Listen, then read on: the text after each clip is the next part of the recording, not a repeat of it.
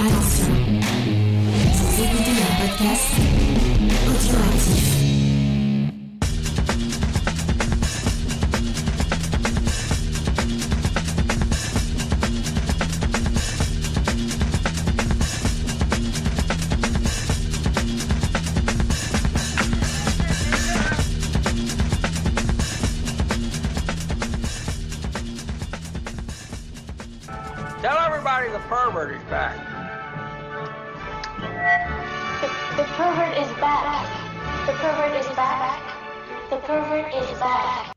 Salut à tous et bienvenue dans le podcast des réfracteurs, un podcast qui est consacré aujourd'hui au film Larry Flint, sorti en 1996 et réalisé par Milos Forman.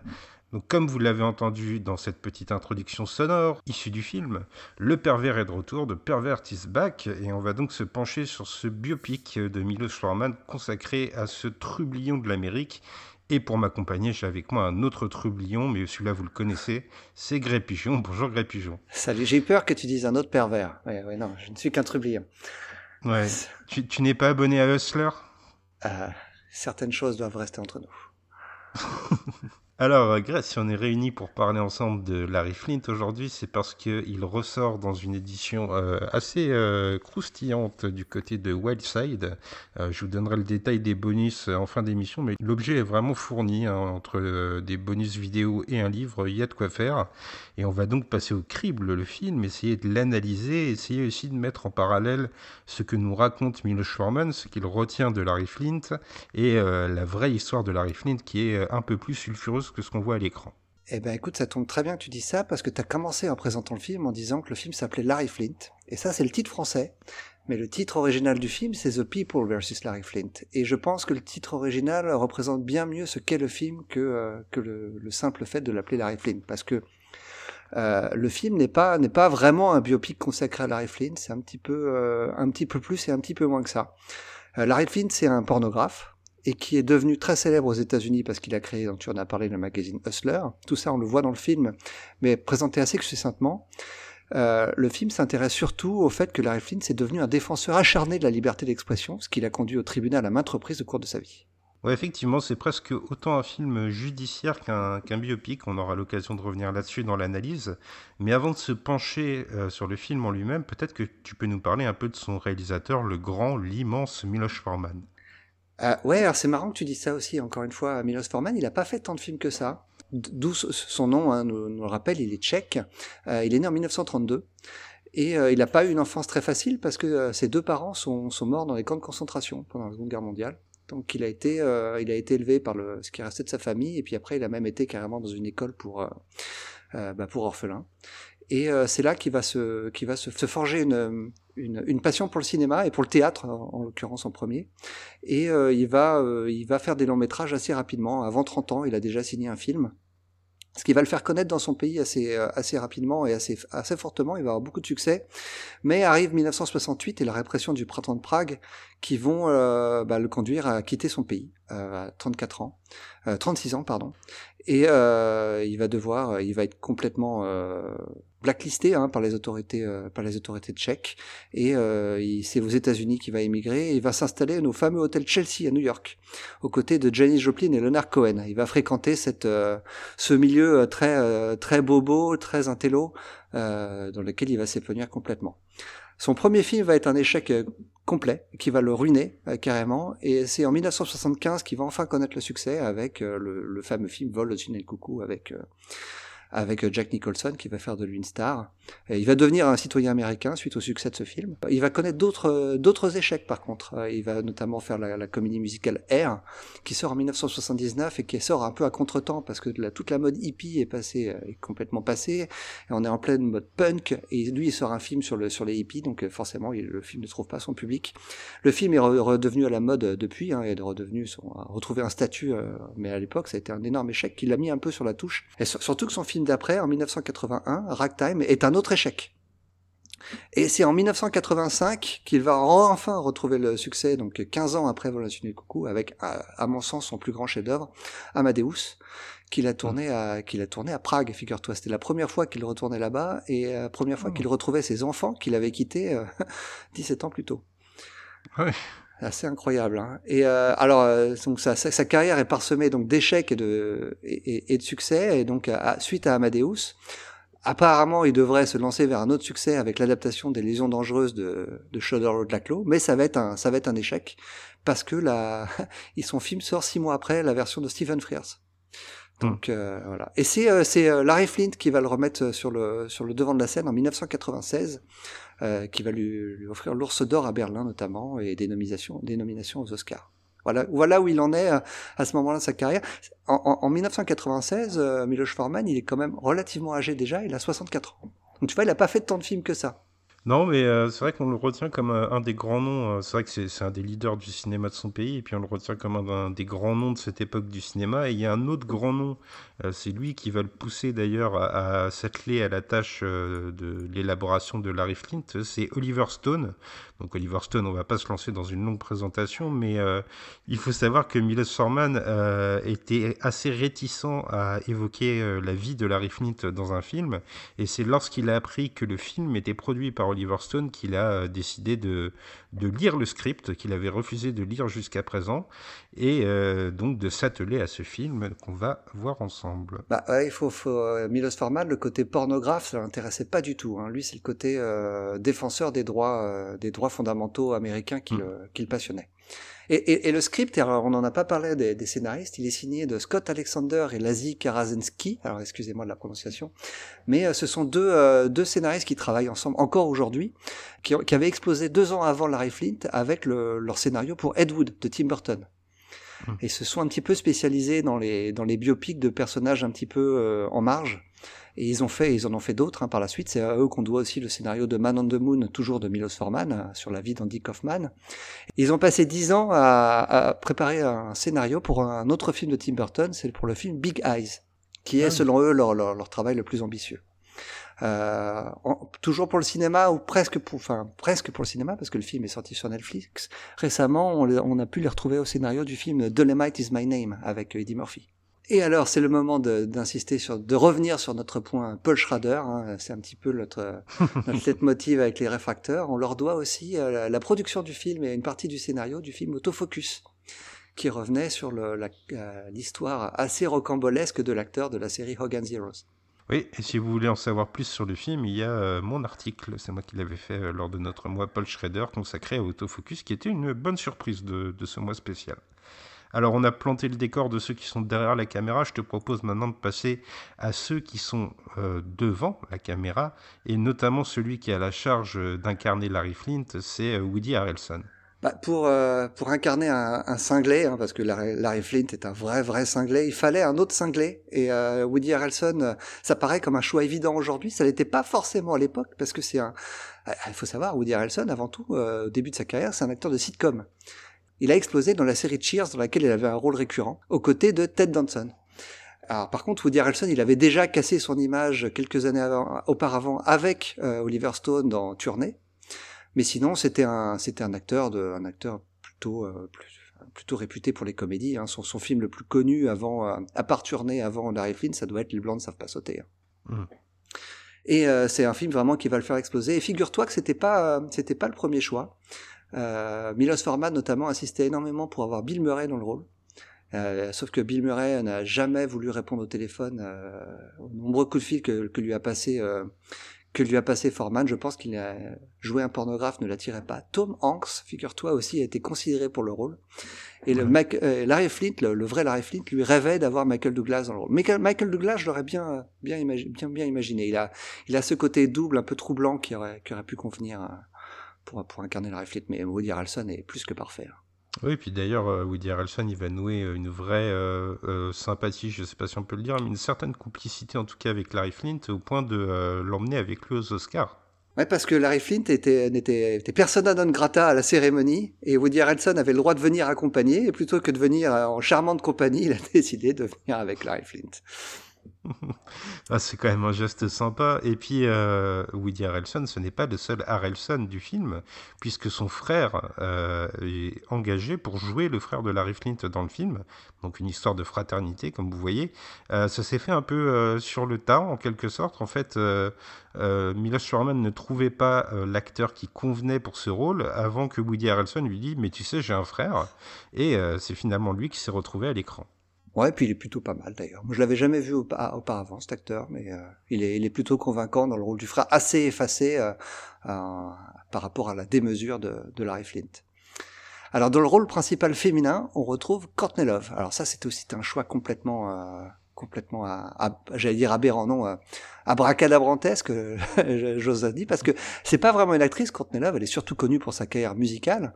Euh, C'était la, la, la chanteuse du groupe Hall. Elle a, elle a été chanteuse aussi pour pour d'autres groupes de, de rock dans les années 80, notamment. Elle elle- les toutes premières itérations de Face No More, c'était elle la chanteuse.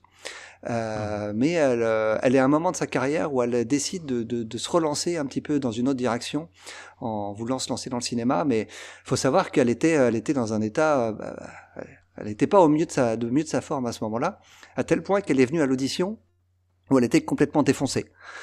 Et Mm. Milos Forman, euh, Milos Forman s'est dit que non, c'était pas possible de travailler avec une personne comme ça. Mais c'est là qu'il a réalisé en fait qu'elle serait peut-être parfaite dans le rôle d'Althea. Althea, donc la femme de, de Larry Flynn, qui, qui va tomber dans la drogue euh, dans la, a- a- avant d'en succomber. Et c'est, euh, il, va lui, il va lui donner sa chance à Courtney Love et il va lui dire à une seule condition, c'est que tu restes clean euh, pendant tout le tournage et que tu, de- tu devras même euh, subir des, des tests de drogue pendant le, pendant toute la production. Et, euh, et Courtney Love s'est plié à ça. Euh, c'est même, c'est même ce qui l'a par- apparemment aidé à, à devenir clean pour le, pour le reste de sa vie. Bon, elle a quelques rechutes. Hein. Courtney Love, c'est quand même, c'est quel- c'est quelque chose. Hein. Mais bon, en tout cas, ils ont, ils ont adoré travailler ensemble à tel point que, que Milos Forman va la réembaucher pour son film suivant, euh, Man on the Moon. Ouais, puis il faut savoir que c'était pas forcément euh, euh, facile de- d'embaucher Courtney Love pour un film parce qu'il n'y a aucune compagnie d'assurance qui voulait assurer euh, l'actrice.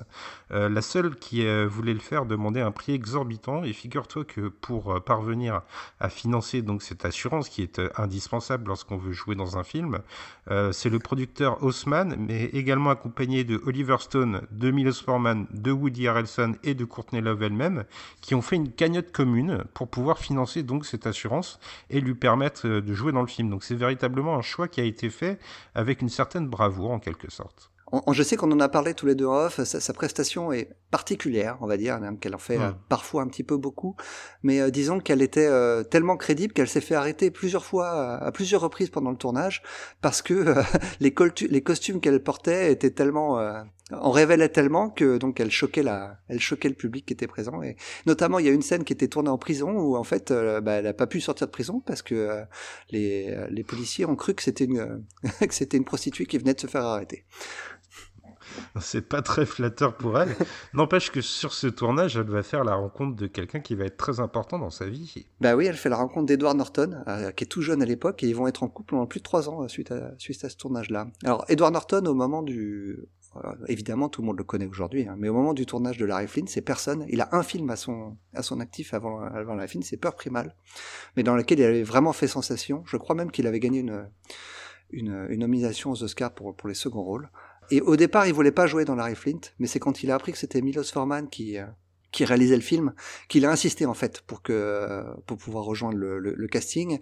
C'est même euh, plus que ça, c'est qu'il a été euh, casté une première fois avant que Milos Forman soit attaché au projet. Euh, sa performance lors du casting a séduit les producteurs, ils lui ont offert le rôle et il a refusé le rôle avant de savoir que c'était Milos Forman qui, allait euh, réaliser le film. Et c'est à la suite de, cette information qu'il a décidé de foncer pour euh, tourner avec l'un des plus grands. Après, il a fait preuve hein, de son professionnalisme euh, qui est euh, très réputé encore aujourd'hui, parfois même un petit peu trop. Hein, ça lui joue souvent des tours. Euh, on considère souvent comme quelqu'un de pénible sur les tournages, mais il a notamment insisté pour que les scènes dans lesquelles il reprenait des, moments euh, réels soient reprises euh, in extenso, mot pour mot. Il a, vraiment apporté beaucoup au personnage et euh, il voulait faire en sorte que le tout, soit le plus crédible possible. C'est euh, intéressant cette volonté d'être le plus euh, proche de la vérité possible parce que son personnage, le personnage d'un avocat, il me semble que c'est pas, euh, c'est un mélange de plusieurs personnages qui ont existé dans la vie réelle. Ouais, c'est ça, notamment. Donc, y a, euh, il y a- Larry Flint a eu plusieurs avocats dans le film. On ne voit que lui, et, euh, et il porte un, un- un- le nom d'un des avocats de Larry Flint. Mais euh, il y a une scène, euh, une, une scène dans le film dans laquelle ils se font tous les deux tirer dessus. Ce n'est pas le, ce n'est pas l'avocat qui porte le nom qu'il porte dans le film qui se fait tirer dessus. C'est un autre. Euh, donc c'est assez, c'est assez intéressant qu'ils aient fait ce choix-là pour le pour le film. Je pense que c'est un choix délibéré pour rendre la, la dramaturgie plus simple. Oui, c'est ça, euh, c'est ce que disaient les, les scénaristes dans les bonus de l'édition Whiteside, c'est que, en fait, vu que Larry Flint a été euh, mis en accusation dans plusieurs États différents, il aurait fallu un avocat différent pour chaque État. Ouais. Et pour rendre le, le film plus compréhensible pour le spectateur, et notamment pour le spectateur à l'international qui n'est peut-être pas au fait de cette euh, loi américaine, ils ont décidé d'incorporer ça dans un seul et unique personnage. Et pour la petite anecdote amusante, il faut noter que euh, Edward Norton était presque prédestiné à ce rôle parce que son père est avocat lui-même. D'accord. Alors on va, on va peut-être mentionner juste pour la blague un autre acteur qui joue dans le film. Alors c'est Larry Flint lui-même. Euh, il joue le rôle d'un juge qui, qui va condamner l'acteur, enfin le, le Woody Harrelson en Larry Flint à plus de 20 ans de prison. Euh, c'est c'est vraiment un petit caméo, mais il est plutôt convaincant dans le rôle. Hein. Oui, il était présent euh, sur le tournage euh, pendant plusieurs journées, pas tout le temps. Il est aussi présent au moment de l'élaboration du scénario et euh, les scénaristes et Milos Forman mettent en avant le fait que euh, il n'a pas influé sur des événements majeurs de l'histoire. En fait, ce qui l'intéressait, c'était plutôt la, la véracité dans certains détails. Par exemple, à tel instant, ça s'est pas passé dans telle ville, c'était dans une autre ville. Et en fait, quand Milos Forman lui a dit, mais tu sais, en fait, ce film, ça te dépeint comme un salaud. Larry Flint lui a répondu Mais qu'est-ce que tu veux que je te dise? J'en suis vraiment un. Et- Ce qui montre un peu le personnage. Et, et, et encore, le film est très très très édulcoré par rapport à quel point euh, à quel point euh, le vrai Larry Flint était un salopard. Mais on va y revenir. hein. Alors euh, maintenant, on va se pencher sur l'analyse du film en lui-même, sur ce Larry Flint que nous offre Milos Forman, et euh, on a divisé euh, un peu notre analyse en, en trois parties. Tu sais que j'aime bien faire des petites parties, Greg. Ça m'aide un petit peu à poser mes réflexions. Et dans la première partie, je vous propose de vous pencher avec nous sur le rapport qu'entretient Larry Flint avec l'Amérique et ses symboles, et le fait que c'est un peu un anti-héros américain.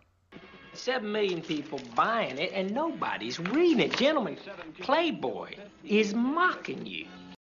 Alors le film, Larry Flint, ça commence par une transgression, une forme de péché originel qui n'est sûrement pas innocent parce que le film, on le verra par la suite dans une autre partie Grey, il accumule les évocations bibliques assez ostensibles. Ouais, et pas très subtil, on pourra le dire. Non, c'est vrai que des fois c'est assez, euh, assez grossier, voyant en tout cas. Euh, alors on, ne saura quasiment rien de l'enfance de Larry Flint, euh, vous, pourrez en savoir plus dans les bonus de l'édition Wildside, mais dans le film en fait on tait une grande partie de son enfance. En fait tout ce qu'on a c'est une scène très courte euh, dans la campagne américaine, tu te rappelles l'État? Ouais, c'est dans le Kentucky, l'État dont est originaire Larry Flint. Alors c'est vraiment le, c'est vraiment le, trou du cul. hein.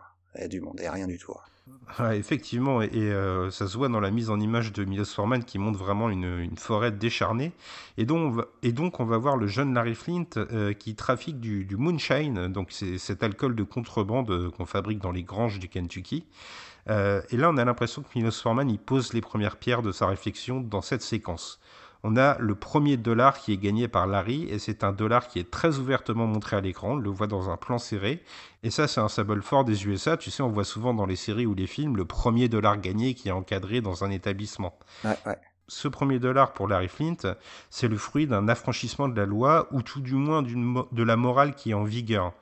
C'est aussi là, et le film le, développe- le développera grandement par la suite aussi, que s'impose la première altercation entre Larry Flint et ses aînés, à travers son père qui boit de l'alcool sans le payer, évidemment. Larry, il est frondeur, il va le violenter, et c'est le premier acte de rébellion du film qui intervient dès les premières secondes. En, fait, dès le départ, on voit que Larry Flint, c'est le roi de la débrouille. Euh, il, va, ça, ça va être censé être c'est les motifs. Larry c'est se débrouille tout seul, il se fait tout seul. Et, euh, en fait, c'est vrai, hein, le self-made man à la- à l'américaine, euh, parfait. C'est un vrai symbole, comme tu le disais, d'un anti-héros, un anti-héros américain. Euh, Pour être un héros, mais bon, euh, vu le personnage qu'il est, on va plutôt dire anti-héros. hein. Oui. Et ce jeu avec les symboles de l'Amérique, il va être perpétuel. Il va y avoir un pervertissement de chacun de ces symboles. C'est vraiment une constante du film, qu'elle soit visuelle ou scénaristique. Rapidement, dans le strip club de Larry, le Hustler, donc là le film a fait une large ellipse euh, d'au moins 20 ans. On n'a par exemple pas parlé de, du passé de militaire de Larry Flint. Ah, ou, ou, de ses, ou de ses différents mariages, hein, parce que euh, le, le, le film nous, fait, nous, nous, montre une histoire d'amour où il rencontre l'amour de sa vie avec le personnage d'Altea, mais il faut savoir qu'avant de rencontrer Altea, il a déjà été marié trois fois à Larry Flint.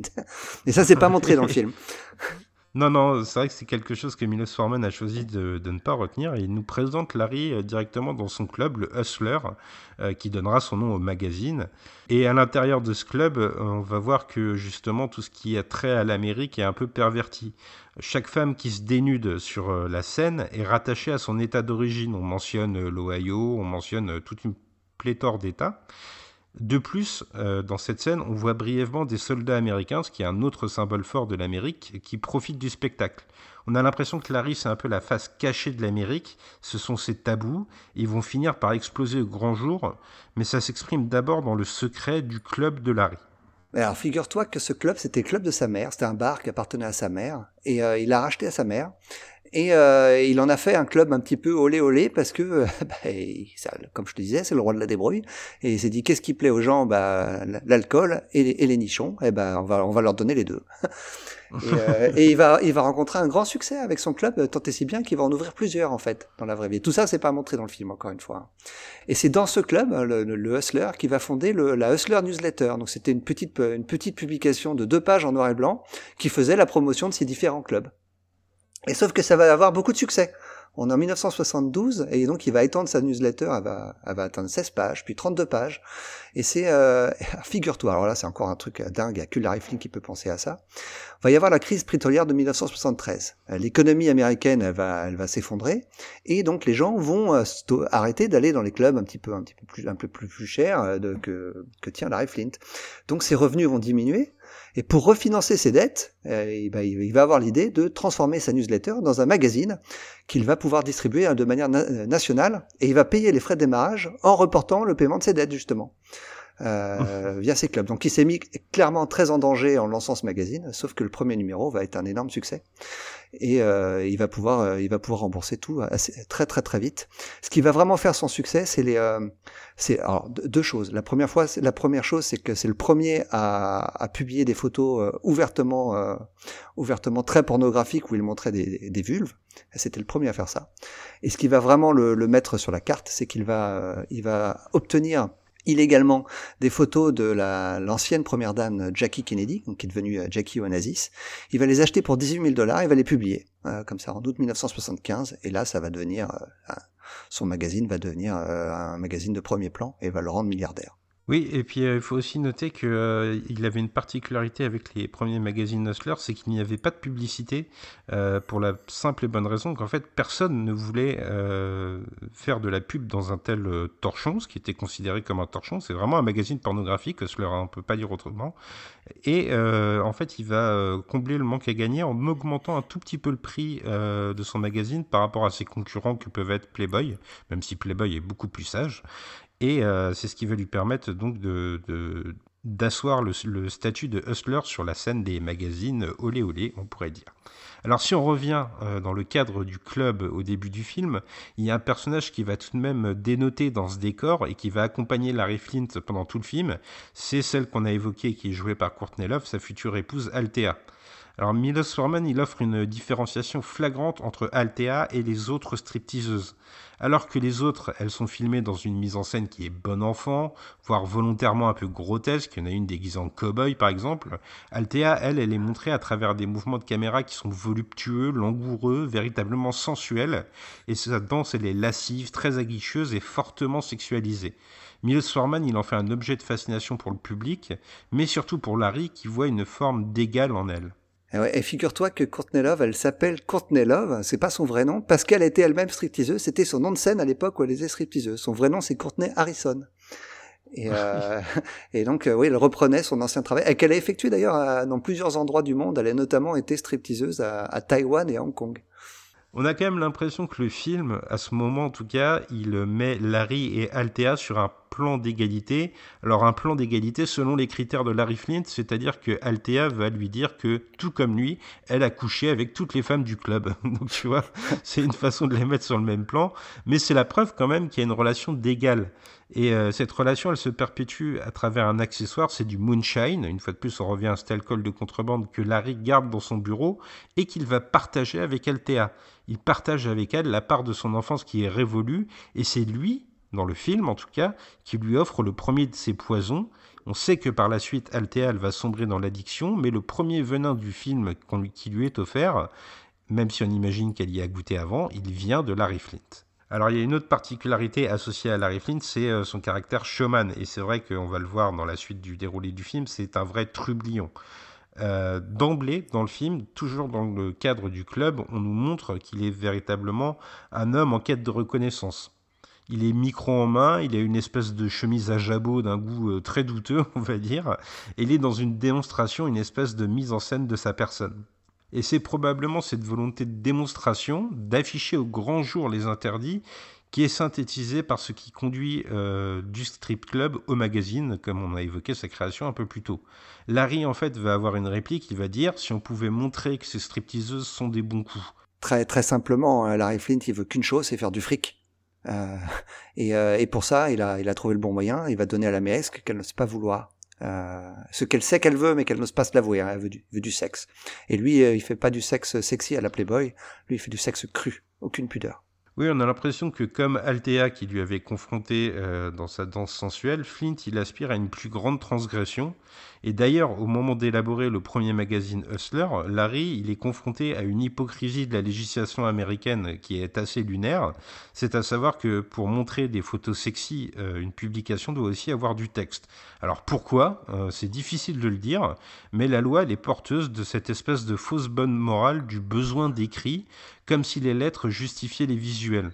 T'as une scène rigolote dans le film d'ailleurs où, euh, où, Larry parle parle de Playboy et dit mais personne personne lit jamais les articles. Hein, tout ce qui intéresse les gens c'est les photos. Il a peut-être pas tout à fait tort. Oui, c'est l'extrait qu'on vous a isolé. Playboy is mocking you en anglais. Donc Playboy se moque de vous. Alors tout de même, vu qu'il a cette contrainte euh, d'avoir des articles écrits, euh, Larry Flint, contrairement à Playboy, il va choisir de faire de ses, articles et de ses caricatures les choses les plus outrancières, les plus révoltantes, voire même les plus odieuses possibles. Tout le dilemme du film, il va découler de cela, non pas de euh, vraiment des photos sexy, mais de ce droit à être effroyable si cela a pour but d'être une caricature ou une parodie. En fait, Larry Flint, quand il parlait de ça, il disait que moi, il voulait offenser chacune des personnes du monde, euh, et euh, il disait que si le premier amendement peut me protéger, peut protéger un enfoiré tel que moi, eh ben il vous protégera vous, parce que moi je suis le pire des pires. Il n'a pas tout à fait tort. Oui, t'as lâché le mot, c'est le mot amendement, et ça va être le combat de tout le film, ce, combat pour faire appliquer les amendements même aux êtres les moins respectables. Ce droit à la moquerie, il est profondément attaché à ces amendements dans la Constitution américaine, et il semble que Milos Forman nous donne des indices pour nous indiquer qu'il est lié à Larry Flint. Ce n'est peut-être pas celle que le public puritain veut voir, mais Larry est l'incarnation d'une certaine Amérique malgré tout. Ainsi, le film va lui adjoindre des symboles très forts. Par exemple, à un moment, on a un aigle qui est confondu avec son jet privé. On a une femme qui est montrée nue, allongée sur le drapeau américain dans un poster de son appartement. Et, ostensiblement, après que Hustler est décollé, Larry se déguise en soldat de la Révolution américaine avant de défiler sur l'hymne national. Pour Milos Forman, Larry Flint, c'est une Amérique qui existe quoi qu'on en pense. Il y a une réplique dans le film d'ailleurs qui parle ouvertement de ça. Euh, Larry Flint dit Je suis autant américain que n'importe qui d'autre. Le fait d'avoir mauvais goût ne doit pas me priver de mes droits. Là où Milos Forman va être particulièrement ambigu, c'est qu'il va tout de même, euh, quelques rares fois, confondre cette Amérique de la transgression avec celle qui est plus traditionnaliste. Moi, je pense à cette scène où les parents de Larry lui rendent visite euh, dans cette fête euh, donc, euh, du 4 juillet qui est très haute en couleur. Les parents de Larry vont ainsi confondre dans le dialogue le président américain de l'époque avec Hugh Hefner, le patron de Playboy. Quelques secondes après, à travers le montage, Milos Forman il va opposer les parents de Larry qui se couchent normalement dans leur chambre et Larry qui est en pleine partouze, on peut pas le dire autrement. Hein il y a plein d'ironie et de cynisme dans la mise en scène qui est conforté par un dialogue qui intervient après, où Althea maudit le mariage, bien qu'elle change d'avis après, alors que Larry est plutôt dans une reformation des dogmes, une espèce de métamorphose libertaire. Alors là, très très clairement, c'est Milos Forman qui prend de très grandes libertés avec la, avec la vraie vie, parce que donc les, les parents de Larry Flint ont divorcé euh, très jeunes dans la, durant la jeunesse de Larry, euh, suite au décès d'un de leurs enfants d'une leucémie. Et euh, Larry, il a été baladé entre, entre ses deux parents pendant toute son enfance, et en fait, il, s'est affranchi de ses parents très rapidement, et s'est engagé même dans l'armée euh, dès ses 15 ans. Donc, à mon avis, cette scène, elle, elle n'a jamais existé. D'ailleurs, euh, tu nous l'as évoqué un peu plus tôt, le fait que euh, l'envol du magazine Hustler soit lié aux photos de euh, Jackie Onassis montrée nue, ça montre aussi au-delà du côté affriolant, et c'est peut-être la seule chose qui animait véritablement Larry Flint au fond de lui, mais en tout cas, il y a la volonté dans le film de montrer une face cachée de l'Amérique, de la dévoiler, de mettre à nu ce qu'elle a de plus sacré et de le faire assez froidement. Euh, par une espèce d'esprit d'impertinence et une volonté de ne plus respecter les dictats qui sont en place. D'ailleurs, il, va, il va récidiver à plusieurs reprises au cours de sa vie. Hein. Larry Flint, il n'aura de cesse de, d'offrir des récompenses à des gens qui pourront lui donner des informations, des photos euh, sur des gens qu'il considère comme étant euh, euh, moraux à, première vue, mais qui ne le sont en, réalité pas. Donc lui, il veut, il veut dénuder l'Amérique à tout point de vue. Alors l'envol d'Hustler, ça va euh, insuffler une dose de problèmes légaux autour du personnage de Larry Flint. Et on peut quand même se demander si ces problèmes qui découlent de l'essor de Hustler, est-ce qu'ils sont vraiment liés à la pornographie ou est-ce que c'est plutôt le succès financier de Larry euh, qui pose problème à une Amérique un peu plus euh, puritaine? On va voir que rapidement, euh, Milos Forman, dans le film, il va opposer Larry Flint à Charles Keating, qui est clairement antagonisé dans le film. C'est un banquier qui va assigner Larry en justice. Ce personnage, il va se draper dans une espèce de fausse vertu, et on apprendra d'ailleurs qu'il est euh, un pourri de la pire espèce un peu plus tard dans le film. De plus, Milos Forman, il nous montre l'hypocrisie de ceux qui l'entourent. Alors que Charles Keating distribue des hustlers pour montrer leur obscénité, un convive de la réception dans laquelle il donne euh, son élocution va réclamer de voir le magazine pour qu'on ne l'oublie pas pendant la distribution. Et on comprend bien que ce personnage, il est animé par une envie lubrique. Cette Amérique, le film, j'ai l'impression qu'il la méprise et elle, il méprise surtout son mensonge de façade. Ouais, il faut savoir que Charles Keating, c'était quelqu'un qui avait euh, qui avait fait la, de la lutte contre la pornographie presque l'engagement de sa vie. Euh, et euh, le, il va réussir à faire à faire condamner Larry Flint et ça, il, il va être euh, il va être vécu dans, dans, dans son état, l'État de Cincinnati, euh, comme un comme un héros de ce point de vue-là. Ce qui fait qu'encore aujourd'hui, hein, donc l'État de Cincinnati est encore considéré comme le, le centre de la de la grande une grande ferveur anti-pornographie. Alors en écho à ce personnage de banquier peu scrupuleux, on peut se demander si le long métrage ne met pas sur un même plan d'obscénité le sexe et l'argent. Lorsqu'il devient millionnaire, Larry observe ses comptes avec la même lentille grossissante qui lui permet d'observer les clichés osés de ses magazines. J'ai eu l'impression que là-dessus, le parallèle était assez net. Et c'est accentué aussi par une scène où Larry, sorti de prison, donne une conférence devant un public pour vanter la liberté de la presse.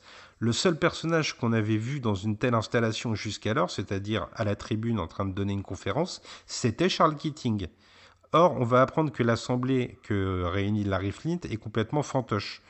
Euh, donc son association qu'il appelle American for Free Press, c'est une invention de Flint et il paye les gens qui sont là pour leur venue. Ah, c'est génial. il manipule une fois de plus les symboles et pose devant un écran géant. C'est peut-être la scène la plus forte du film. Hein. Celle avec le monologue d'Edward Norton, c'est les deux grandes scènes du film. Ouais, je suis assez d'accord. Et euh, donc là, Milos Forman va nous proposer euh, le drapeau américain étalé un peu partout. Et euh, moi, c'est une scène donc, euh, où on voit Larry seul face à un écran géant. Ça m'a beaucoup rappelé Citizen Kane. Je ne sais pas si c'est ton cas aussi. Avec, ouais, ouais, euh, je pense le... que la, la, la, volonté de Forman est évidente. Hein. C'est, on retrouve exactement la même, la même manière de filmer le, de filmer le personnage. Ouais, c'est ça, le, cette scène où Charles Foster Kane dans Citizen Kane est devant son portrait, c'est cette photo mythique que tout le monde a en tête, je suis sûr. Mais la manipulation des symboles, elle va aller beaucoup plus loin dans le film de Milos Forman, et là le film il pose un vrai dilemme à son public. Larry demande en fait ce qui est le plus immoral entre le sexe et la mort. Et en se faisant succéder à l'écran euh, des images euh, qui sont soit osées, voire carrément pornographiques, et des images de mort, euh, de guerre, de charnier, chacun est renvoyé à sa propre morale. Le film dépasse les barrières d'un simple scénario dans cette séquence, j'ai l'impression.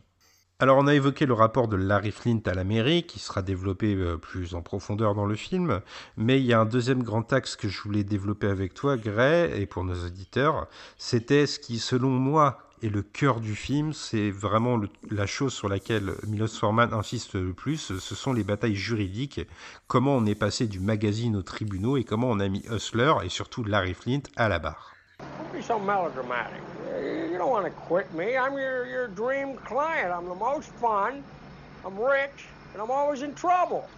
C'est euh, finalement c'est ce que Larry Flynn va laisser au monde quelque part. Euh, c'est tous ces combats judiciaires vont euh, vont donner lieu à, à une loi hein, sur le sur le droit à la satire qui vont faire de Larry Flint quelqu'un de quelqu'un d'important aux États-Unis au-delà de sa création de la création de son magazine euh, dont on pense ce qu'on veut penser d'ailleurs. Oui, puis le droit à la satire, c'est quelque chose auquel on est aussi attaché en France. Donc c'est un film qui euh, est très américain, comme on l'a dit dans la première partie, euh, mais qui fait appel à des notions qui, chez nous aussi, ont un écho tout particulier. Alors en fil rouge des démêlés judiciaires qui sont propres au film et qui font presque de Larry Flint un film de procès plus qu'un biopic, comme on l'a dit euh, précédemment, il y a le personnage qui est incarné par Edward Norton, donc Alan Isaacman, l'avocat, euh, qui va accompagner Larry pendant toutes ses audiences.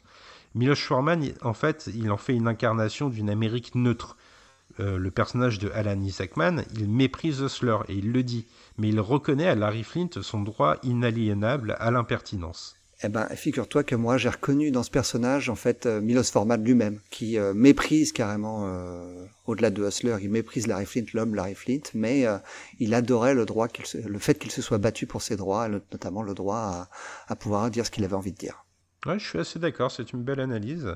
Et puis on va aussi voir que Alan, c'est une manifestation de plusieurs idées. Il y a la jeunesse déjà, son âge est la première chose que va pointer Larry dans le film en le traitant de jeune, euh, jeune bambin presque. Bah, en revoyant le film, moi, ça m'a choqué hein, de revoir Edward Norton aussi jeune, ça fait, ça fait un petit choc. Ouais, c'est vrai, on prend tous un petit coup de vieux. Ouais, c'est ça. Alors il y a une deuxième idée qui est associée à Alan Isaacman, ce sont euh, les droits civiques. Ça vient un petit peu plus tard et c'est beaucoup plus implicite. Mais sur le bureau euh, de Alan, il y a un buste de Kennedy et euh, plus, euh, plus ostensiblement, il y a la spécialisation pénale de Alan qui a trait véritablement à la défense des libertés. Davantage que les juges, moi c'est l'impression que j'ai eue en voyant le film, c'est l'avis de Alan sur son client et ce qu'il veut bien lui concéder comme droit qui sert de compas moral au spectateur. Les démêlés judiciaires de Hustler et de Larry Flint, avec cette Amérique bien pensante, ils sont clairement exprimés en deux temps euh, par Milos Forman.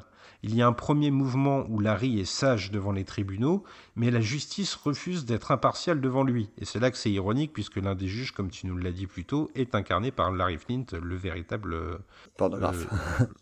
un pornographe, merci. oui. Ainsi, dans cette première vague de procès, on interdit de verser au dossier de l'audience, euh, pour atteinte aux bonnes mœurs, une sélection de magazines qui sont assez analogues à ce qu'est Hustler et qui comprennent par exemple Playboy. Par ailleurs, Charles Keating, euh, ce banquier qu'on vous a présenté plus tôt, est présent dans la salle d'audience. On a l'impression que le droit à la satire est refusé à Larry, et on notera la présence certainement pas anodine d'un dessinateur de procès à ce moment du film. De plus, Larry Flint dans le film, il va avoir un argumentaire qui est assez viable finalement quand on y réfléchit. Il va nous dire textuellement on ne refuse pas le droit de vendre de l'alcool à quelqu'un parce qu'un mineur a bu une bière. Ben, c'est un peu pareil pour ces magazines finalement. Pourquoi on lui refuserait le droit d'être euh, un pornographe euh, juste parce que ça pourrait choquer un jeune public qui ne devrait pas avoir accès aux magazines? Mais la justice ne sera pas rendue. Larry n'enfreint pas la loi dans son application stricte, mais dès lors qu'on sollicite un juré populaire pour statuer, l'atteinte à la pudeur les pousse à le condamner. Je me suis demandé, moi, à ce moment-là, si, contrairement à un Sidney Lumet, par exemple, euh, Milos Forman croyait vraiment aux vertus d'un jugement qui est rendu par des citoyens. Après tout, tu nous l'as dit un peu plus tôt, le titre original du film, c'est The People versus Larry Flint. Le jugement est une farce et on va finir par incarcérer Larry. Effectivement, Larry, euh, il se fait, euh, il se fait condamner par ses pairs, et il faudra qu'il se tourne vers la Cour suprême pour pouvoir faire valoir ses droits, finalement.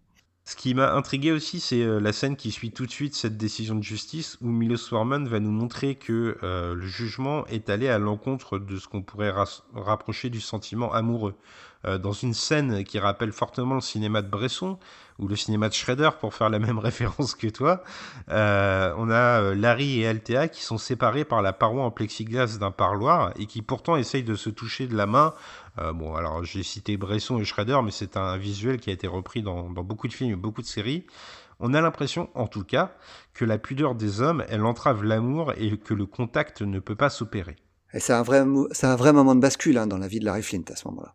Oui, parce qu'on peut se demander à ce moment du film, et donc à ce moment de la vie de Larry Flint, euh, s'il n'a pas perdu la confiance qu'il avait envers la justice, car après ce procès, il proposerait une récompense, par exemple, pour la capture de l'assassin de, de JFK, de John Fitzgerald Kennedy. Comme s'il se propulsait lui-même au service d'une mission de bien public que les institutions n'ont pas, selon lui, effectuée. De plus, le choix de Kennedy, perçu comme un progressiste au moment de la lutte des droits civiques, ne semble pas vraiment innocent pour quelqu'un qui estime être lésé par le système. Alors là, c'est le moment d'apporter mon petit fun fact. Alors pour le coup, vraiment fun, vraiment étonnant, c'est que le, les, on l'a dit, les deux frères euh, Harrelson jouent dans le film. Figure-toi que le père euh, de Woody et Brett Harrelson euh, est quelqu'un qui est mort en prison parce qu'il était tueur à gages. Et il a, il a fait partie des, des gens qui ont été suspectés d'avoir été dans, le, dans la conspiration pour tuer euh, John Fitzgerald Kennedy. Encore aujourd'hui, il y a des gens qui pensent que, que le père de Woody Harrelson est responsable de la mort de, de JFK. Ah, il, il travaillait pour la mafia et il a tué notamment, euh, il, a- il a tué notamment un, un juge fédéral. hein. C'est pas, pas un petit tueur. Hein. Il avait tué plusieurs personnes. Un drôle d'ascendance pour les Harrelson. Ouais. Euh, Alors pour revenir au film, et même si on peut penser que Larry Flint a perdu une espèce de candeur qu'il avait envers la justice, euh, il reste très sage au cours de son deuxième procès. Il est cohérent, il est posé. Et ici, Foreman va signifier au spectateur le danger qu'encourt Flint en se montrant trop avide de liberté. Grâce au montage, les mots de Larry, totalement recevables dans sa démonstration de l'application de la liberté d'expression, sont mélangés à celle d'un tueur qui assemble son arme avant de faire feu sur Larry et Alan à la sortie de l'audience. En s'opposant à la bien-pensance, Flint se confronte avec ce que l'Amérique puribonde a de plus odieux, sa violence endémique et sa proportion à la violence froide. Plus tard, on exposera les multiples personnes qui auraient pu faire feu sur Flint euh, dans un dialogue en accumulant les suspects potentiels qui sont gênés par la simple aspiration de liberté de Larry Flint. Alors il y a eu beaucoup de gens qui, ont, euh, qui se sont euh, appropriés hein, ces tentatives d'assassinat, qui l'ont revendiqué, notamment un mouvement féministe qui reprochait à, qui reprochait à Larry Flynn d'être, euh, un pornographe et d'exploiter les, les femmes. Et, et alors finalement, le, le- la personne qui aurait, euh, qui aurait tué sur Larry Flint et son, et son avocat, ce serait un certain Joseph Franklin, euh, qui, qui aurait avoué, euh, avoué ces tentatives d'assassinat. Alors lui, c'était un tueur en série, mais qui... qui était très proche des mouvements euh, d'ultra-droite euh, et qui, qui reprochait à Larry Flint notamment d'avoir publié des, dans, dans un numéro d'Osler des, euh, des, des, des- photographies représentant des gens euh, de, différents, de différentes couleurs. Et, euh, voilà. Donc ça, ça, il n'a pas supporté ça, donc il, avait, il a considéré qu'il fallait se débarrasser de Larry Flint. Il faut savoir que Larry Flint, pendant, pendant toute sa vie, a, a, a subi de nombreuses, de nombreuses menaces d'assassinat. Ce qui est intéressant de noter, c'est que ce, ce tueur, dans la réalité, on ne le verra pas dans le film parce que je crois que ça n'était pas encore arrivé à ce moment-là euh, du tournage, quand le film Ouais. a été tourné plutôt. C'est ça. Euh, le, le tueur a fini par être arrêté et euh, condamné à mort. Et Larry Flint s'est opposé jusqu'au dernier moment euh, à son exécution, euh, puisque de toute façon il n'est pas pour la peine de mort.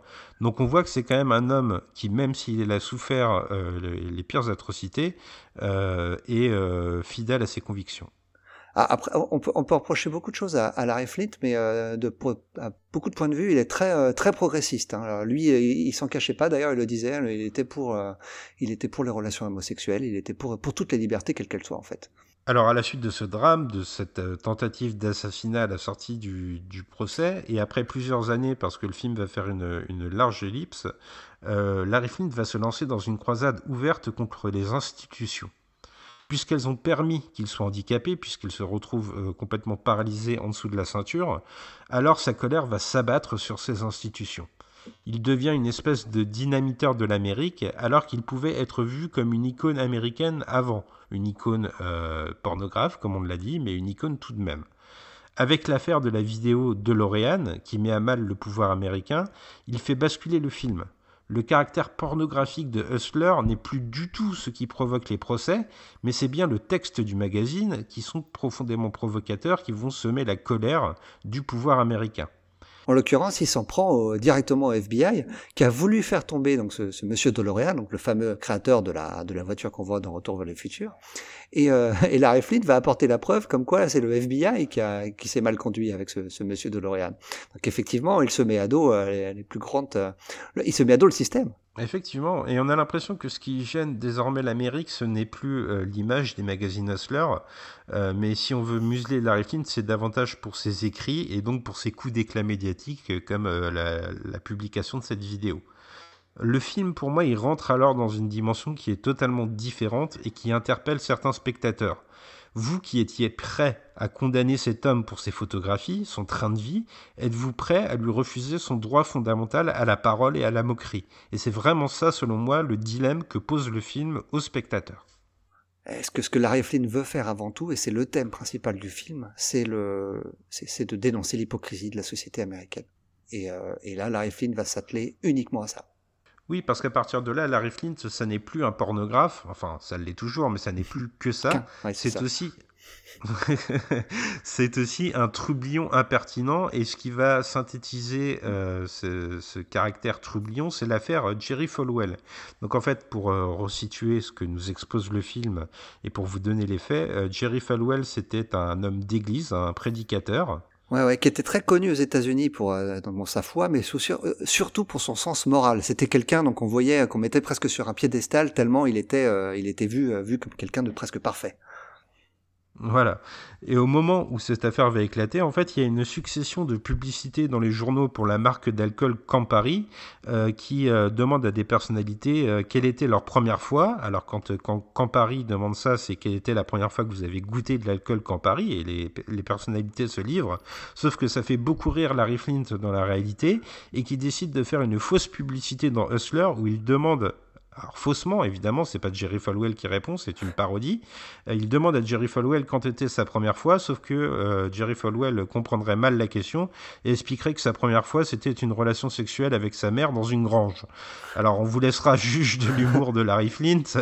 Toujours est-il que euh, c'est une parodie et d'ailleurs dans la réalité, en bas de cette fausse publicité dans Hustler, il est mentionné que c'est une parodie et qu'il ne faut pas la prendre au sérieux. En fait, le, monsieur Falwell, il va le prendre très mal, il va le considérer que son, intégrité est, est atteinte. Sauf que c'est tellement, c'est tellement absurde, c'est tellement, que c'est- on est très loin de la, diffamation. Et c'est ce qui fait que euh, Larry Flynn va gagner son procès. Oui, parce que la volonté de Larry Flint, elle est clairement humoristique. Euh, Flint, il incarne un peu à ce moment du film le cynisme de l'Amérique et le droit de tourner n'importe quelle personne d'importance en ridicule, même en étant graveleux. C'est pas là le propos en fait. Le droit à l'humour, qu'il plaise ou non, ça devient l'objet de tous les débats judiciaires et ça pose un dilemme idéologique aux spectateurs. Vous détestez Larry Flint, mais il a le droit de s'exprimer. En fait, Larry Flint, à ce moment-là, c'est devenu une version pornographique du magazine Mad, qui s'amusait à se moquer de tout ce qui était puissant aux États-Unis. Alors il y a quand même quelque chose qui va euh, complètement changer à ce moment du film, c'est que Flint, il n'est plus du tout dans le respect de l'institution judiciaire. On peut penser que la tentative d'assassinat a fait basculer le personnage, mais il était poussé à ce constat par plusieurs jugements qui étaient défavorables au préalable, au préalable en fait. Dès lors, si la justice n'est pas équitable, le personnage va basculer dans tous les excès. On a par exemple des t-shirts aux propos outranciers, on a des mensonges, on a des injures, on a du charabia, on a du parjure à la barre.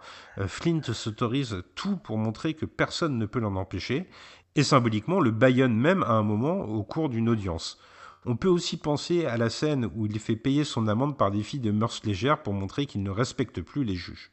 Elles viennent avec des grands sacs remplis de petites coupures usagées, mais on imagine vraiment facilement à ce moment-là que c'est l'argent qui vient directement des strip clubs. hein. Tu sais, les, les- les petits billets que tu laisses dans le, dans le strict de la danseuse.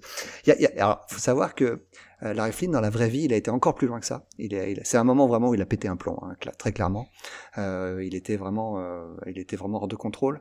Euh, il, il avait même considéré euh, qu'il allait se, se, se couvrir de C4, donc un explosif, notamment le cacher dans sa dans sa dans sa chaise roulante pour pour pouvoir se faire exploser et tuer tous les juges qui, qui en avaient après lui. Donc il en était vraiment arrivé à un moment où il, il en avait plus cassé. Ouais, ça c'est une chose que le film ne nous montre absolument pas, hein, d'ailleurs. Alors néanmoins, ce passage où euh, Larry Flint euh, se- entre en rupture avec la justice, ça marque aussi une cassure avec Alan, euh, qu'il va déposséder de son pouvoir de parole au cours d'un procès. Euh, en fait, il va euh, le récuser ouvertement pendant une audience et il va euh, demander à assurer lui-même sa propre défense. Ce, que, ce à quoi Alan va répondre, mais vas-y, de toute façon, c'est moi qui te vire, en, gros. Alors que Alan était son seul ami, Larry coupe le cordon et il lui interdit de plaider.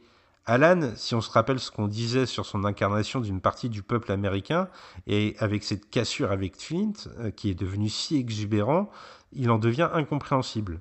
Larry est si extrême qu'il ne représente plus que l'impertinence pour le plaisir du geste, en fait. Larry va même contester la vertu de Alan. Il le désigne comme favorisé car il a le client idéal en sa personne, quelqu'un qui est fun, rich and always in trouble, donc qui est euh, amusant, riche et toujours, euh, toujours dans les problèmes. Euh, C'est l'extrait audio qu'on vous a isolé pour introduire cette partie. En une simple réplique, Larry renvoie son avocat au simple statut de maillon de chaîne d'un système. Pour Flint, à ce moment, avant sa rédemption, il considère tous les engrenages de la machine comme néfastes et contestables. Il ne veut plus que, et ce sont ses propres mots, secouer le système. Et c'est à ce moment que Alan va quitter la neutralité qu'il avait adoptée jusqu'ici, avançant le plus souvent les lois pour désormais dénoncer la duplicité des hommes qui accusent Flint. Au cours de ce procès Folwell, il se montre vraiment vindicatif envers l'homme d'église et il le piège dans son interrogatoire. Alan était plutôt neutre jusqu'à présent et il commence à prendre plus ou moins le parti de Larry Flint, on a l'impression. L'Amérique neutre donc ne l'est plus, elle a compris que Flint était victimisé par le système, selon le déroulé du film, et qu'il est accusé à tort de tous les maux. On peut tout de même noter qu'au cours du procès Folwell qu'on voit dans le film, euh, Flint n'aura qu'une réplique sensée au milieu d'un interrogatoire qui est complètement lunaire où on se met même à parler en français. Il va dire Freedom of speech is absolute, la liberté de parole est absolue. Et selon le propos de Milos Forman, dans son long métrage, rien d'autre ne compte. La liberté d'expression est inaliénable, qu'on soit un évangéliste comme Folwell ou juste un clown comme Larry Flint. Tous les si et tous les mais qu'on est susceptible de rajouter vont à l'encontre des libertés fondamentales et mènent insidieusement vers des dérives totalitaires. L'interrogatoire de Flint a beau être lunaire, ces simples mots suffisent à lui donner raison. Après autant de bouffonneries et après un événement tragique qu'on détaillera après, Larry Flint comparaît devant le grand jury dans le procès Folwell. C'est le bout du chemin pour lui et c'est là que, selon Milos Forman, Flint laisse son empreinte sur l'histoire avec un grand H. Larry ne fait plus le clown, il ne parle même pas et laisse Alan s'exprimer pour lui pour exposer le but de son combat. Le droit à la parole est inaliénable, comme on l'a dit plusieurs fois, et celui à la caricature l'est aussi. Ironiquement, en se parodiant lui-même dans les procès précédents, Flint est devenu légitime pour défendre cette cause. Milos Forman filme le grand jury avec une ampleur intense. Il y a des contre-plongées, il y a des plans iconiques sur ces sages de l'Amérique, et il y a des retours réguliers sur les membres de ce grand jury, pendant la démonstration de Alan. Le film réussit son emballement juridique final. En évoquant une caricature datant de l'ère des pères fondateurs, Alan affirme que le droit à la satire existe depuis toujours et que l'appréciation du trublion ne rentre pas en ligne de compte. Seul le droit de dire n'importe quoi, si c'est à but humoristique et non diffamatoire, compte. Symboliquement, Larry n'est pas là lorsque la décision du grand jury va tomber à la fin du film. Son combat est fini, il est mené, il peut se tourner vers soi et vers sa propre douleur, enfin libéré du poids de son combat. Eh bien, mon cher Spike, je te propose qu'on enchaîne avec la troisième et dernière partie hein, que, que nous avons pu euh, nous avons pu déterminer en analysant ce film. C'est la partie concernant la religion, et non des moindres, hein, parce que c'est euh, le film regorge de symboles. Uh, ladies, gentlemen, the reign of Christian terror at this magazine is now over. We're smut peddlers again. We're going back to our roots. We are porn again. Oui, Gray, et euh, à nouveau, on peut se tourner vers les premières secondes du film pour amorcer cette réflexion autour de tous les symboles religieux, il y en a beaucoup, et ils sont parfois très très très visibles, euh, qui ponctuent Larry Flint. Donc Larry Flint, c'est quand même un film qui est euh, globalement très urbain, presque exclusivement même, sauf dans ses premières images, celles dont on vous avait parlé dans la campagne du Kentucky. Ici seulement, le héros est montré jeune dans une forêt, comme je disais tout à l'heure, décharnée. Alors il est permis de demander, j'extrapole peut-être un peu, mais si Milos Forman, alors qu'il multiplie les évocations bibliques dans son film, ne commence pas son œuvre par un symbole de la Genèse, mais inversé. Le jardin d'Éden est luxuriant dans la Bible, celui de Larry Flint est sombre, crépusculaire, austère et menaçant. De plus, sa vente d'alcool, dans sa composante de marchandage de l'immoral, si je puis dire, peut être vue comme son péché original, davantage que le sexe qui viendra ensuite. Sa première transgression est ce qui le condamne à vivre parmi les hommes et à en être un symbole et même un martyr ensuite.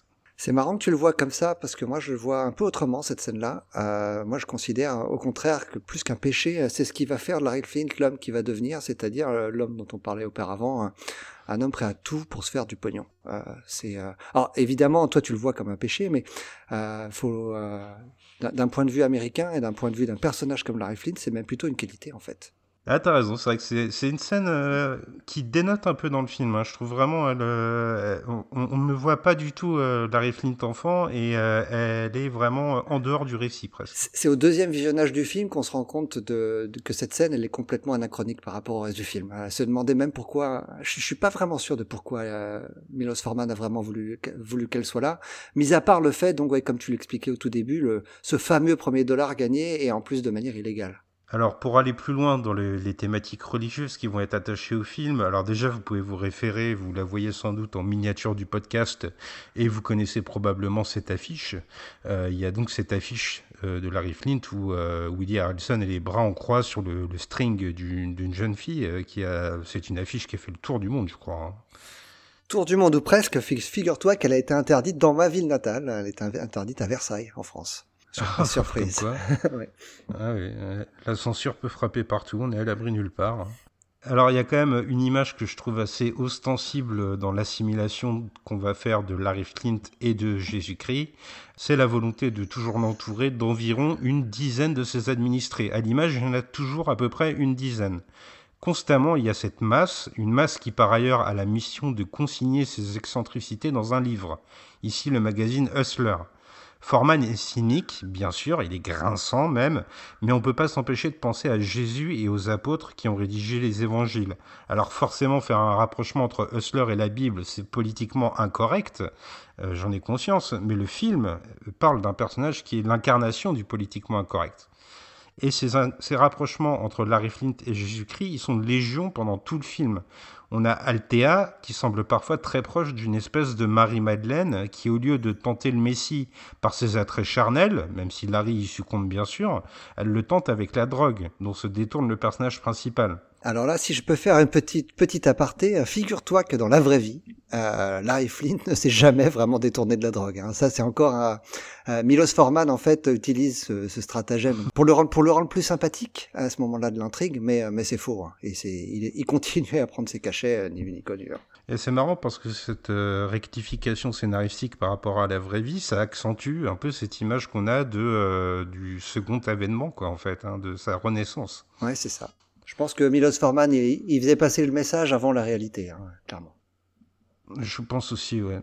Alors, euh, au rayon des évocations religieuses, on peut aussi penser aux parents de Larry et à la façon dont Milos Forman met plus en avant la mère que le père dans le film, même si ça répond aussi à ce qui se passait dans la réalité. Toujours est-il que visuellement, comme s'il évoquait Marie, euh, la Vierge, il la met en avant dans les plans et c'est elle qui apparaît plus en avant que le père. Enfin, un dernier personnage euh, qu'on peut rapprocher de la Bible, d'après moi aussi, c'est le banquier dont on a parlé plus précédemment, euh, Charles Keating, qui est derrière plusieurs procès et euh, la thématique du procès, c'est quelque chose qui est aussi attaché à la Bible. Donc c'est assez facile de voir dans Charles Keating une espèce de Ponce Pilate.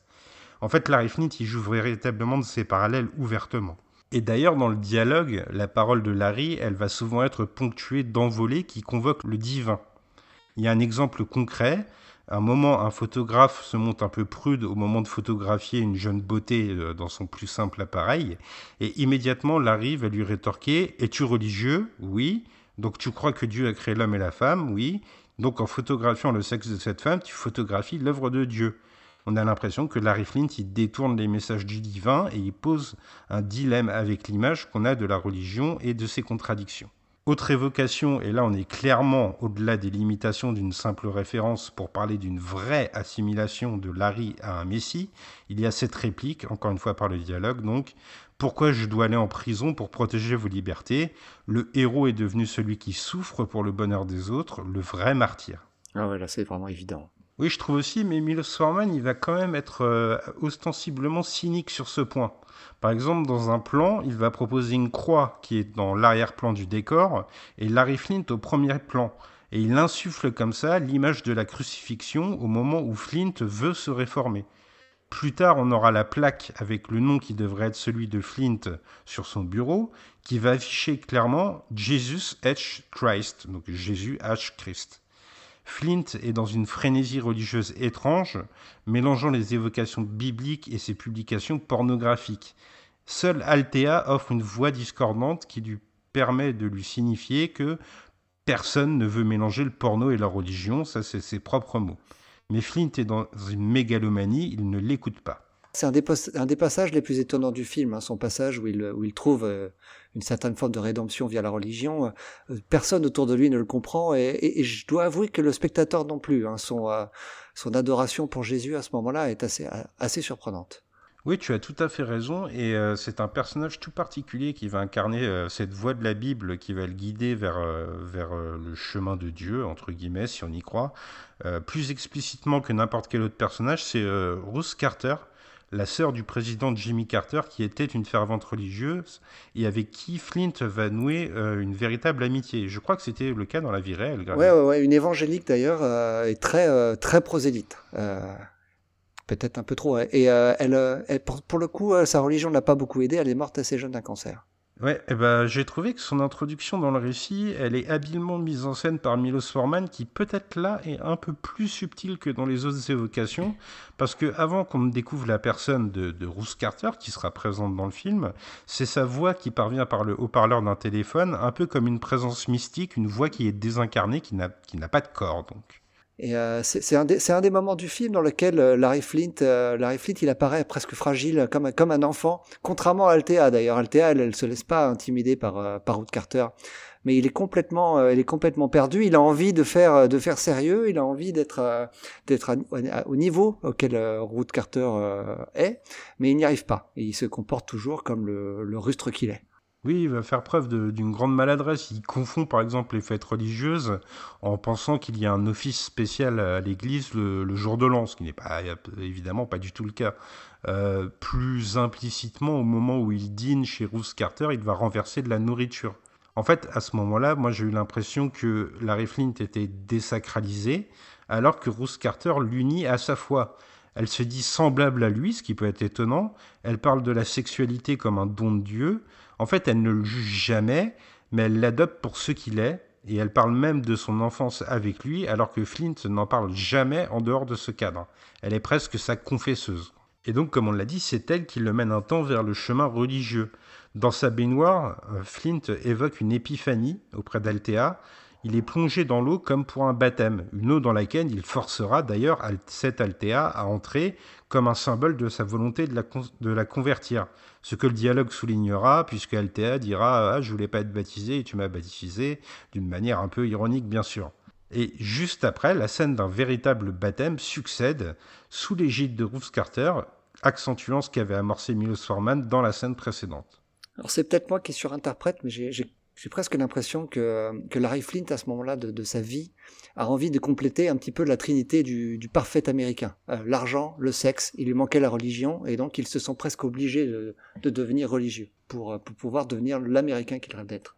Oui, bah, c'est une réflexion que je me suis fait aussi, donc euh, je souscris à ce que tu viens de dire. On peut quand même noter que sa conversion, elle ne sera que de courte durée.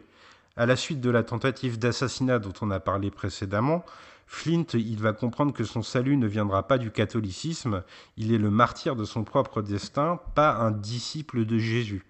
Après avoir envoyé paître Ruth Carter au téléphone, il y a la réplique culte du film qui est prononcée pour euh, signifier le retour de Hustler à des intentions libertaires beaucoup plus claires, celle qu'on vous a isolée en introduction de cette partie, quand Althea dit We are born again, évidemment un jeu de mots avec born again pour signifier les gens qui ont trouvé la foi.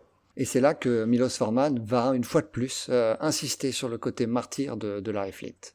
Oui, on peut se demander si Larry Flint, en fait, c'est pas le martyr, mais le martyr de la liberté d'expression. Parce que l'échec de l'assassinat, ça offre une forme de renaissance à Flint, son second avènement, euh, comme l'a connu Jésus euh, dans les évangiles.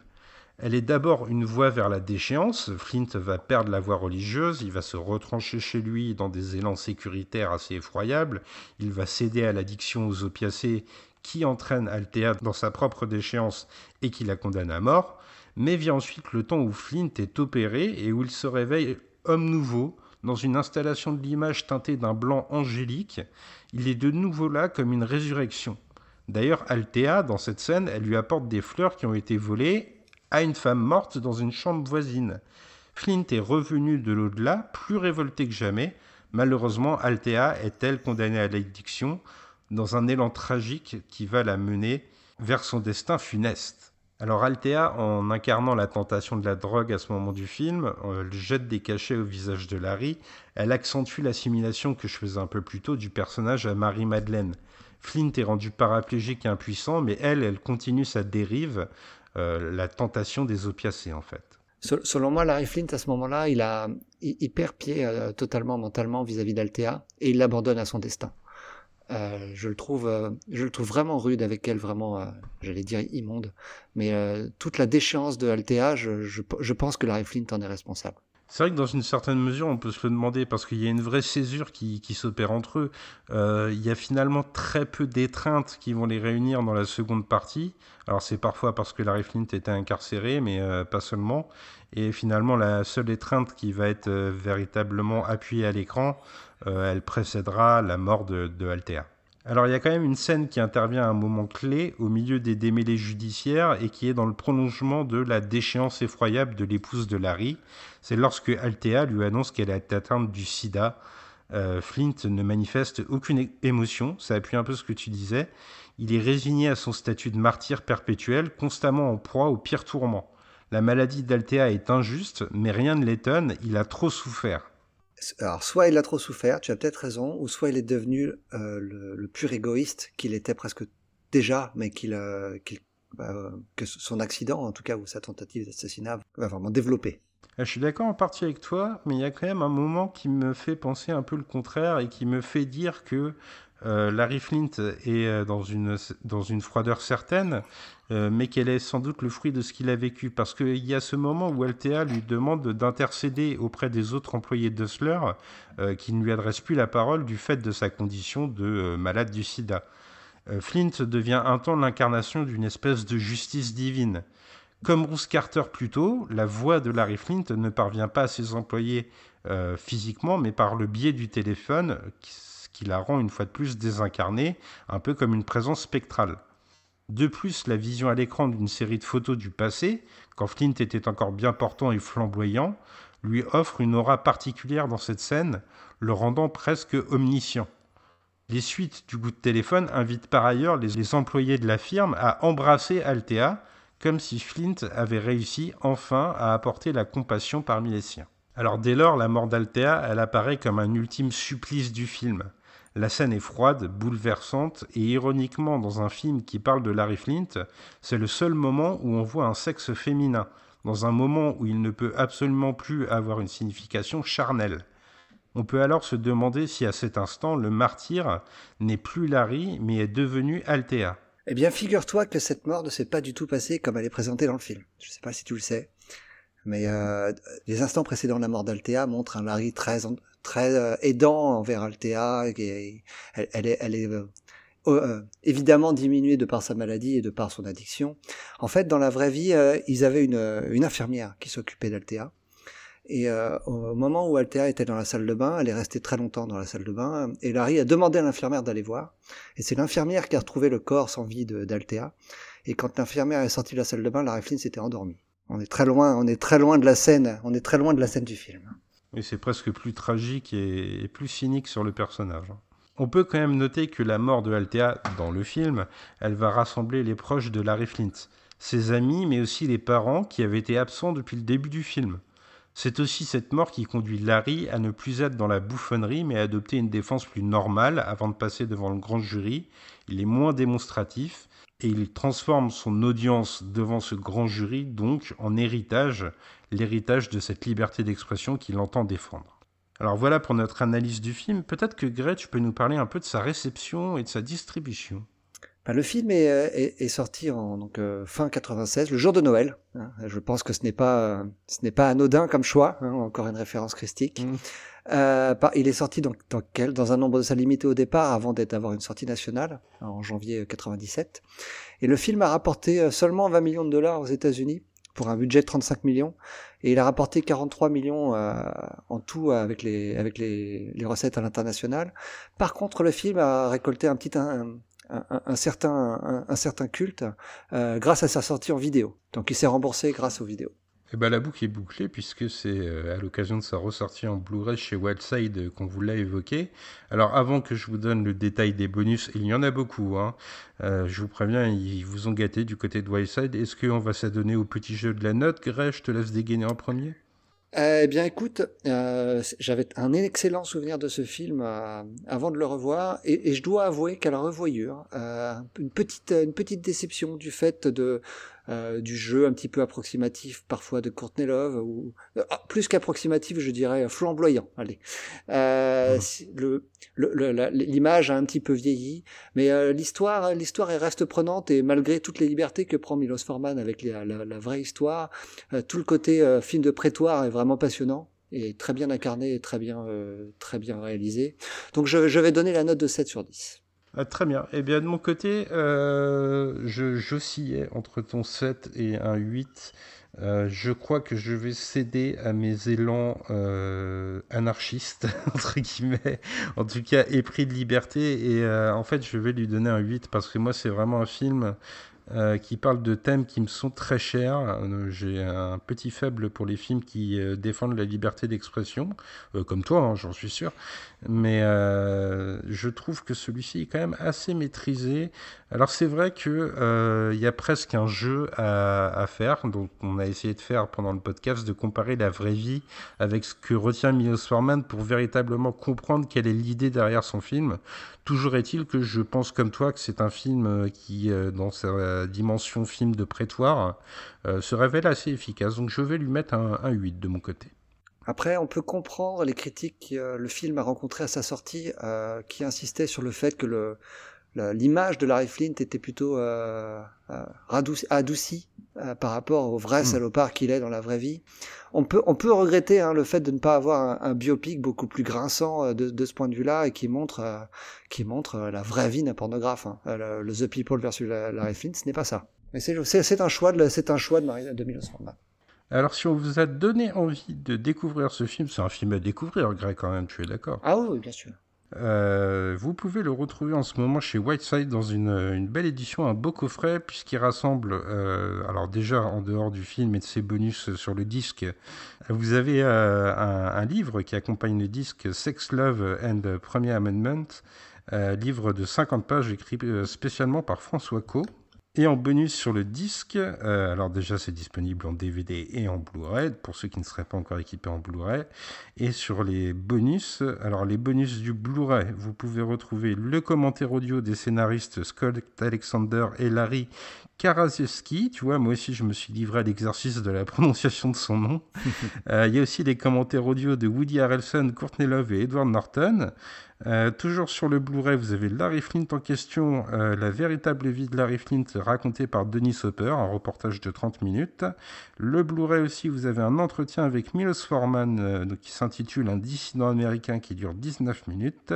Toujours sur le Blu-ray, un entretien avec le directeur de la photo français, Philippe Rousselot, qui a officié sur le film. Donc ça s'intitule À la lumière de l'évidence. Il y en a pour une belle demi-heure aussi. Et en ce qui concerne les bonus présents sur le DVD, vous avez un making-of, liberté d'expression ou pornographie, euh, 30 minutes de making-of, deux scènes coupées, euh, une scène, on a évoqué ce passage de la vie, le fait euh, où euh, Larry Flint euh, concourt à la primaire euh, républicaine, donc tu vois, ça a été envisagé dans le film avant d'être retiré, et une deuxième scène dans sa maison du Kentucky. Et enfin, euh, il y a euh, une petite featurette de, de une minute à peu près avec le vrai Larry Flint sur le tournage du film. Eh bien, mon cher Spike, il n'est de bonne compagnie qui ne se quitte. Euh, mais avant cela, où est-ce qu'on peut nous retrouver? Eh bien, écoute, on peut nous retrouver déjà sur notre site, lesrefracteurs.fr, parce que vous nous suivez peut-être en podcast et vous ne le savez pas encore, mais on le dit assez souvent, c'est aussi euh, un site de passionnés qui aiment l'écrit.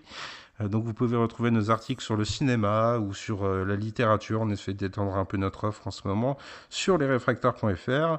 Euh, vous pouvez nous retrouver euh, donc sur les applications de podcast, c'est peut-être comme ça que vous nous écoutez, ou sur YouTube, c'est aussi peut-être comme ça que vous nous écoutez.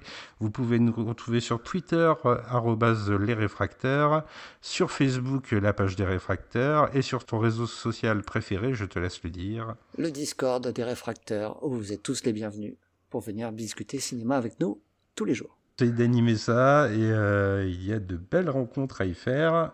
On vous remercie de nous avoir écoutés. N'hésitez pas à partager le podcast autour de vous si le travail euh, effectué vous a fait plaisir. Et on vous souhaite, euh, qu'est-ce qu'on peut vous souhaiter? Un bon film, puisqu'on vous recommande de le regarder, ce Larry Flint. Donc un bon film à tous. Ah, et, très bonne idée, euh, mon cher Spike, un bon film. Voilà. On se fait une accolade, une accolade euh, bien, bien virile. Et bien voilà, franche accolade, mon cher Gray.